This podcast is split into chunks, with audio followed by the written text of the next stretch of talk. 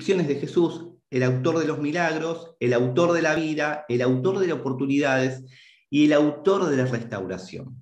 ¿Y por qué lo pongo de esta manera? Porque entiendo que cuando nosotros podemos conocer más acerca de lo que Dios es y de lo que Dios hace, crece más nuestra confianza, crece más nuestra fe, crece más eh, nuestra paz, porque podemos confiar y creer en lo que Él es y en lo que Él hace. Así que vamos a estudiar el pasaje, vamos a mirarlo, eh, pero vamos a poder siempre centrarnos en esto, el autor de los milagros, el autor de la vida, el autor de las oportunidades y el autor de la restauración. Lo primero que vamos a encontrar es el contexto en el que se da esto. Cuando dice que lo vas a encontrar allí en Hechos, capítulo 3, versículo del 1 al 10 o al 11, ¿sí? es sobre el hombre cojo. Dice que se encontraba un hombre que todos conocían, que de nacimiento era cojo. Era traído hasta el templo, a la puerta de la hermosa, eh, y allí siempre pedía limosna. Este suceso se da a las 3 de la tarde, hora novena, ¿sí? Era el tercer tiempo de la oración que tenía el pueblo para ir y orar en el templo. Así que Pedro y Juan van al templo a orar. Y se encuentran con este cojo que está siempre ahí. Todo el mundo conoce. Lo conocen todos. La escritura lo dice. Lo conocían todos a él. Así que allí, cuando el cojo ve a Pedro y a Juan, les dice, me dan una moneda, porque él mendigaba, él pedía, entonces Pedro le dice, mirá, no tenemos ni oro ni plata, pero lo que tengo te doy. En el nombre de Jesús de Nazaret, levántate y anda. Tomándolo, dice, de la mano derecha, el hombre enderezó sus tobillos y pudo caminar, y saltaba y alababa a Dios, dice. Si podríamos decir ahí cinco cosas sobre, sobre eh, el cojo, no podía valerse por sí mismo, dice que era traído, recibió esperanza, recibió ayuda, fue sanado y estaba dichoso. Ahora, todas las personas que estaban ahí, judías, miraron este suceso, lo vieron, vieron a este y reconocieron al cojo. Así que en ellos hay una intriga, hay una, una pregunta que no están haciendo, pero que está en el corazón de todos. ¿Cómo puede ser que esto haya sucedido? ¿Quiénes son estas personas? ¿Qué clase de milagro es este? Que podemos ver y contemplar, queremos tener una explicación. Así que Pedro aprovecha esta oportunidad para nuevamente predicar el Evangelio, hablar del Señor Jesucristo, aquel que es el autor ¿sí? de los milagros, de la vida, de las oportunidades y de la restauración, como vamos a ver en este pasaje. Así que la pregunta que todos pensaban, pero que nadie decía, es cómo había sucedido esto. Y te pido que me acompañes, que juntos abramos la palabra de Dios y podamos ver allí y leamos juntos los versículos del 11 al 13. Y allí vamos a encontrar primeramente al autor del milagro. Y dice, y teniendo asidos a Pedro y a Juan, el cojo no los quería dejar. No los quería dejar, estaba muy agradecido, alababa a Dios por lo que habían hecho. Dice, el cojo que había sido sanado, todo el pueblo atónito, espantados concurrió a ellos al pórtico que se llamaba Salomón. El pórtico es un costado del este de lo que sería el templo, que es una especie de galería, pero que es enorme, entra mucha cantidad de gente. Así que allí se agolpó todo el auditorio para escuchar y, poder tener una respuesta a este suceso. ¿Cómo es que había sucedido esto? ¿Sí? ¿De dónde, qué, qué era este, este poder, este milagro, estas personas? Entonces Pedro dice, viendo esto, Pedro respondió al pueblo, varones israelitas. Lo primero que tenemos que saber que es un mensaje para los judíos, es un mensaje que va a, que va a tener tintes, eh, la segunda parte profética, que tiene que ver con la segunda venida de Cristo. Pero a estos varones israelitas que se consideran el pueblo de Dios, que consideran conocer a Dios y que consideran saber cómo Dios obra, a este pueblo, a estas personas, les dice, con una pregunta doble, retórica, eh, Pedro les dice, ¿por qué se maravillan de esto? ¿O por qué ponen los ojos en nosotros como si por nuestro poder o piedad hubiésemos hecho andar a este. Entonces les va a traer ahora, ¿sí? Les va a traer a su memoria, va a utilizar al Dios del Antiguo Testamento, el que ellos conocen, del cual ellos se consideran el pueblo, y lo va a emparentar de manera directa con Jesucristo, el siervo de Dios. Y dice, el Dios de Abraham, de Isaac y de Jacob, el Dios de nuestros padres, ha glorificado a su Hijo Jesucristo, a quien vosotros entregaron y negaron delante de Pilato, cuando éste había resuelto ponerla en libertad. El Dios del Antiguo Testamento, el Dios de Abraham, de, de Isaac y de Jacob, es el que glorificó al Hijo Jesús. Saben que la palabra en verdad para hijo tiene que ver con siervo. Y es una palabra que en el Nuevo Testamento aparece cuatro veces más, pero que en el Antiguo Testamento hace referencia. Ellos están entendiendo cuando le estás diciendo que es el siervo de Jesús, que es el Mesías, algo que ya había marcado en el primer sermón, pero en este auditorio va a volver a remarcar esta parte, va a decir el siervo Jesús, ¿sí? Es el que glorificó Dios, el Dios de Abraham, de Isaac y de Jacob. Así dice, ¿por qué se maravillan? Es este Jesús, el Jesús de los milagros, aquel que puede cambiar nuestras vidas. Y es interesante sobre, que quiero hacerte una pequeña reseña sobre simplemente lo que es el milagro. El milagro es la intervención divina frente a la limitación humana de lo que nosotros podemos saber, de lo que nosotros, las fuerzas que nosotros tengamos o de las posibilidades que tengamos. Nosotros cuando estamos limitados, está la intervención de Dios. Y nosotros tenemos una idea muy simplista sobre los milagros. Nosotros los milagros los llevamos a aquello que podemos ver, y sobre todo en estos tiempos. Si nosotros decimos, el ciego puede ver, ah, es un milagro. Si el cáncer se curó es un milagro. Y es verdad, pero es muy simplista llevarlo a lo empírico, a lo que nosotros podemos ver y observar a través de nuestros sentidos. Porque Dios siempre interviene con milagros, todos los días. Pasa que muchas veces nosotros como todo lo miramos de una manera terrenal y no de una manera espiritual, entonces no podemos ver todos los milagros que Dios hace. ¿Saben cuando Pablo, que, que es alguien que tenía el don de sanidad, él ora por sí mismo, él ora diciéndole, Dios, saca de mí el aguijón de la carne, este aguijón que hay en la carne. Vamos a tomar que el aguijón de la carne sea un problema que tenía en la vista. Los grandes estudiosos no se ponen de acuerdo con este tema, pero vamos a ponerle que sea algo físico, que sea lo de la vista. ¿Está bien? Él ora tres veces. Y si yo te preguntase, ¿Dios cumplió el milagro de resolver ese aguijón que tenía en la carne? ¿O me vas a decir que no, bueno, si lo miramos desde el lugar terrenal, es no. Pero si lo miramos del lugar espiritual, es sí, porque Dios dio una respuesta. El milagro fue este. Basta mi gracia, mi gracia te basta, porque mi poder, dice Dios, se perfecciona en tu debilidad. Así que los milagros siguen estando. Pasa que todos los días Dios lo está haciendo.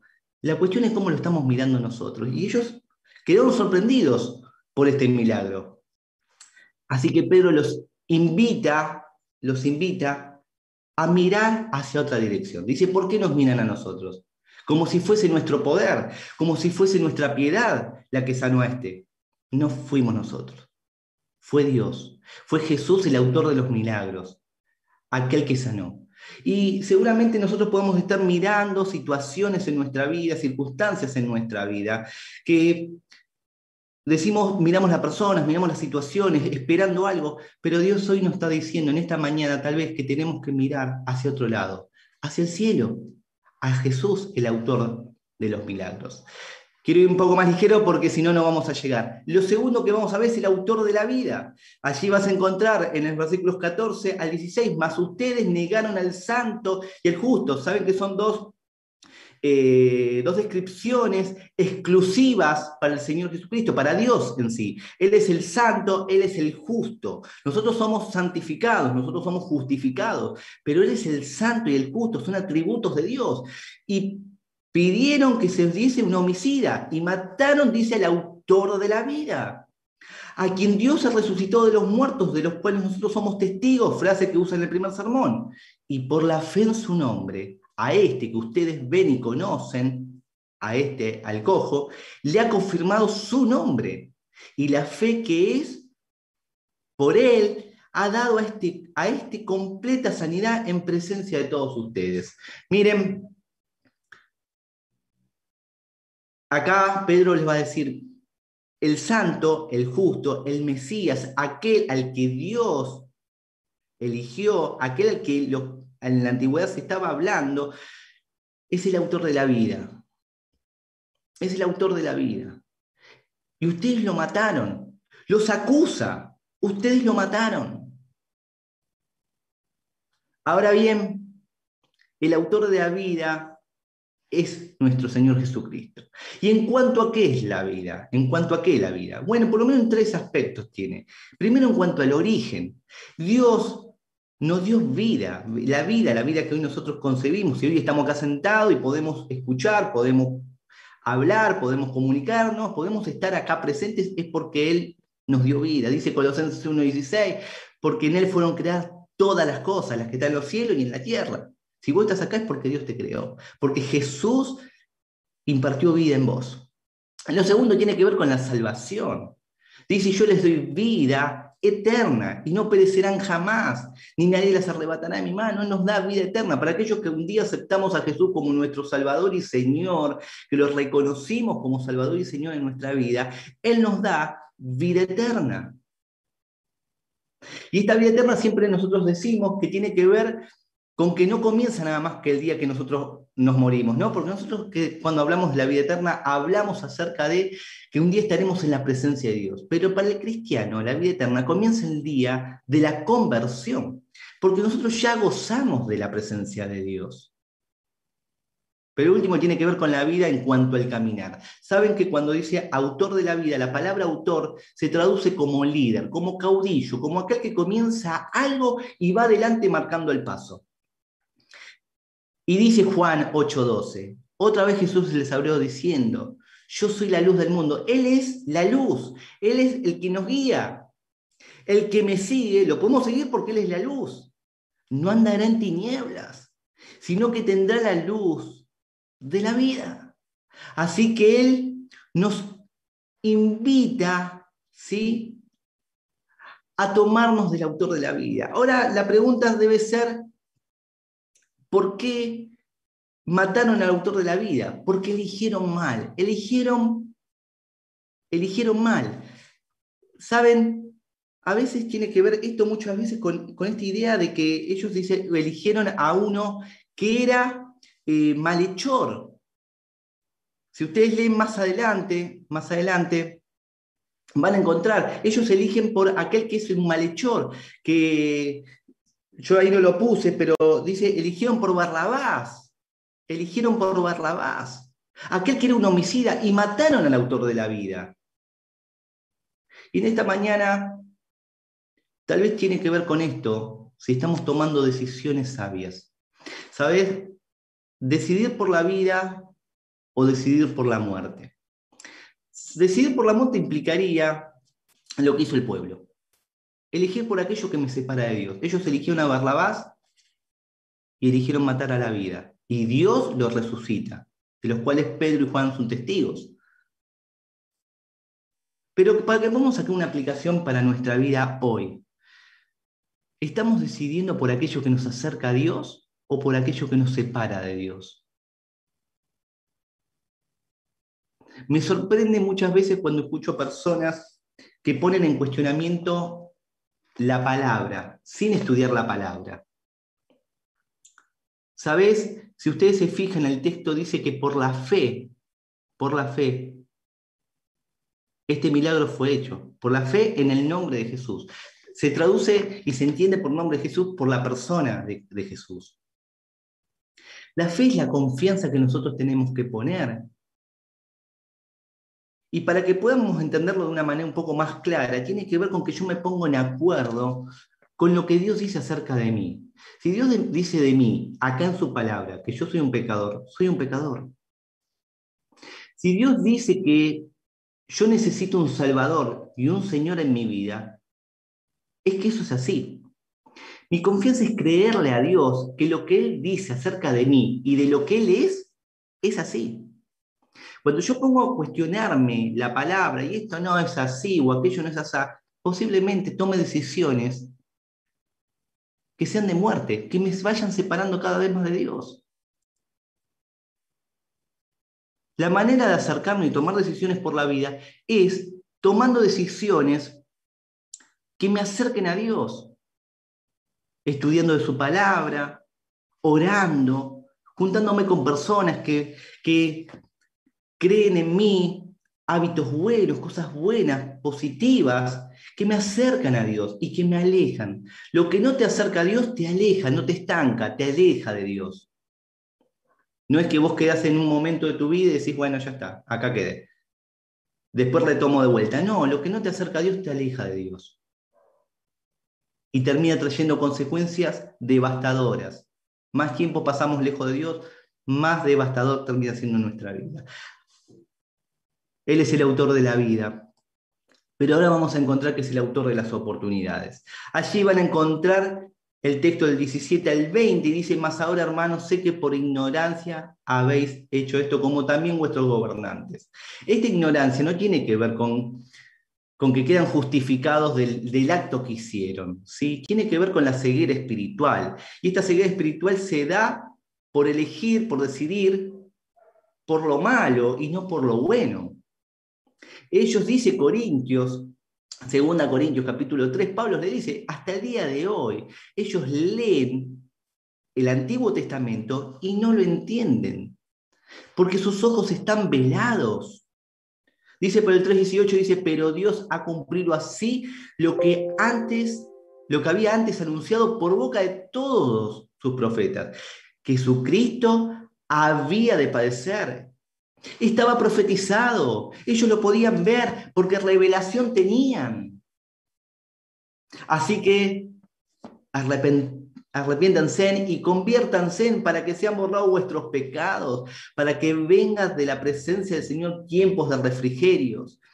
Y Él envía a Jesucristo que fue antes anunciado. ¿Sabes? Aquí vamos a encontrar al Dios al autor de las oportunidades, a Jesús como el autor de las oportunidades. Mira, si el mensaje hubiese terminado hasta donde Pedro les muestra que ustedes son culpables porque asesinaron al autor de la vida, porque eh, negaron, porque entregaron a Pilato, cuando tenía la oportunidad de que, que Pilato los quería dejarlo en libertad. Si hubiese terminado ahí el mensaje, no tendríamos esperanza. Ni ellos en ese momento, ni nosotros ahora. Pero no termina ahí el mensaje. El mensaje es un mensaje siempre de salvación, es un mensaje de oportunidades. Nosotros cuando leemos en los salmos que eh, cada mañana son nuevas las oportunidades, cada mañana son nuevas sus misericordias, ¿cómo reconforta nuestra alma? Porque tenemos el autor de las oportunidades. No solo es el autor de los milagros, de aquel que, que, interviene, que tiene la capacidad y el poder para intervenir en nuestra debilidad, como lo hizo en Pablo, como lo hizo en este cojo, tiene el poder y la capacidad de intervenir.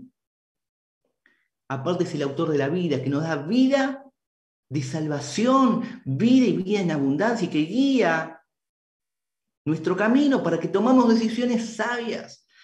Pero acá es el autor de las oportunidades. Y no importa si llegaste hasta este momento mal, habiendo tomado decisiones o estando estancado de alguna manera, como diciendo, bueno, estoy más o menos creo que bien, pero no sé si me siento dichoso, bien, o estoy pasando por un conflicto enorme. Acá tenés el Dios de las oportunidades, dice arrepiéntanse y conviértanse. ¿Sabes?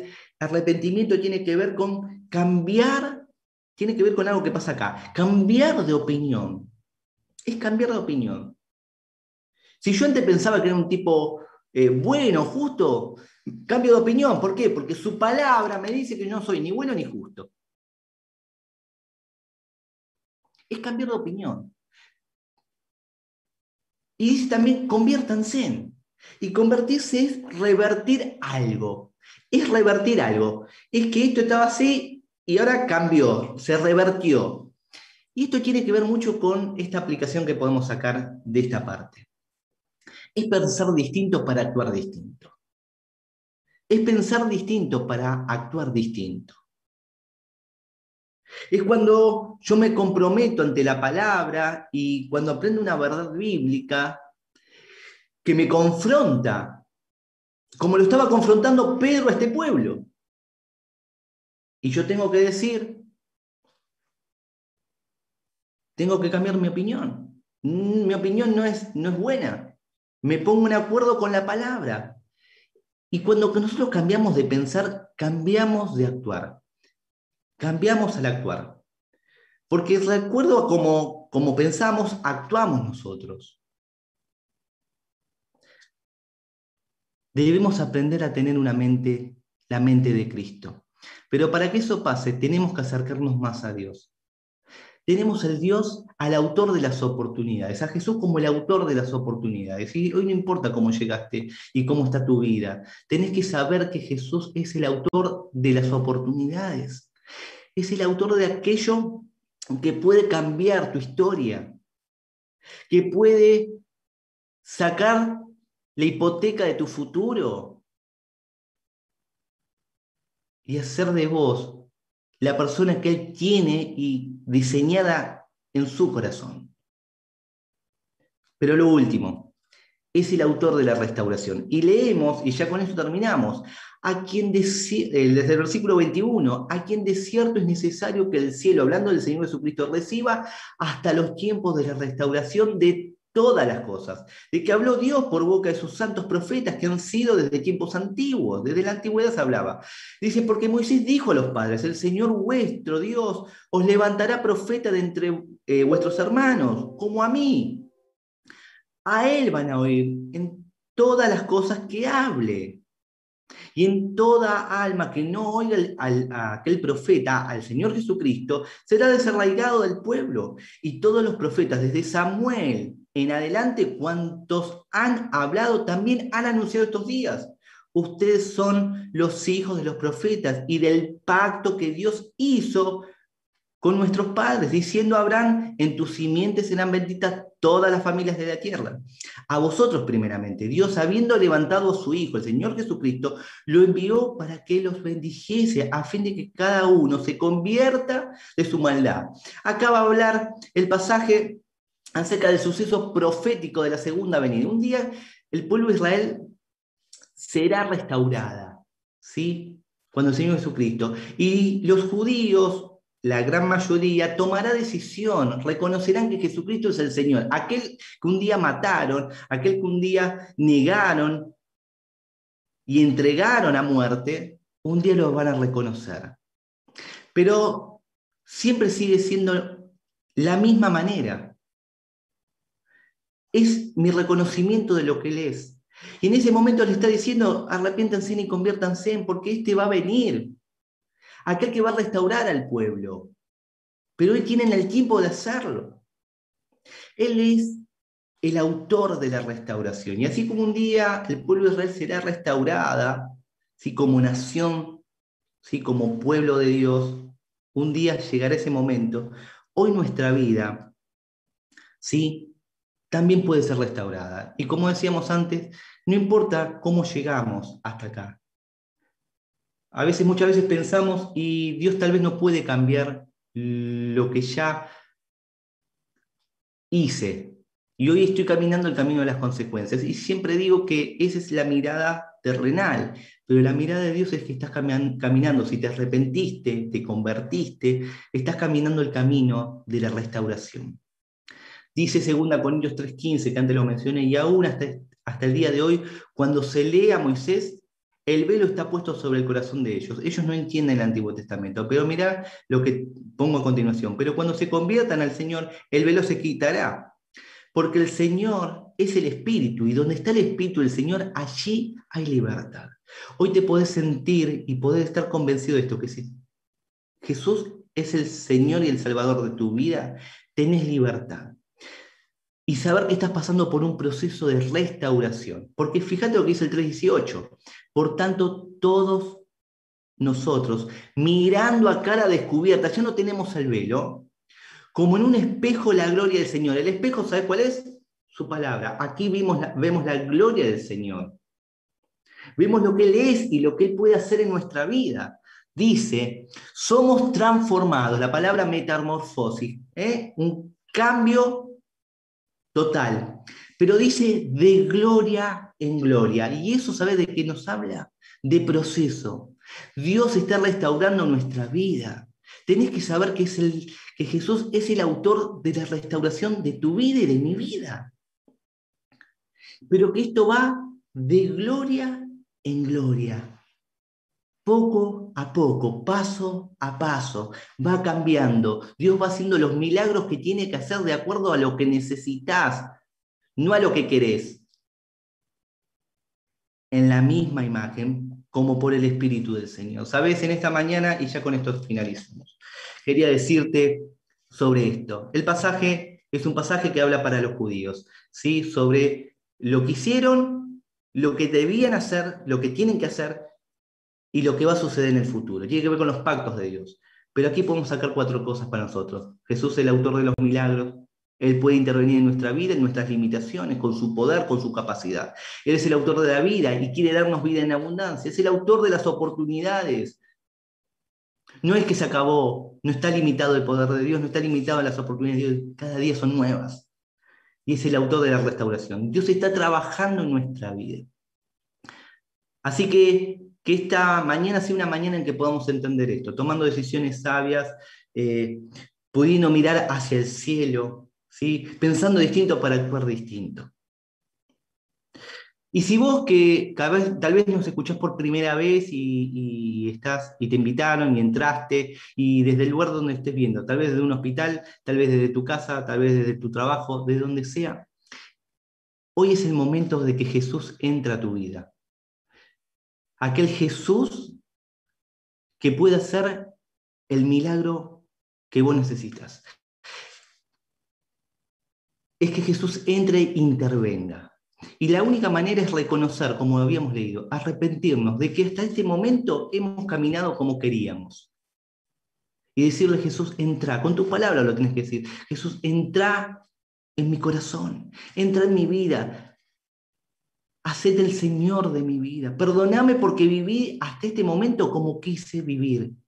Pero hoy quiero que seas el Salvador y el Señor de mi vida.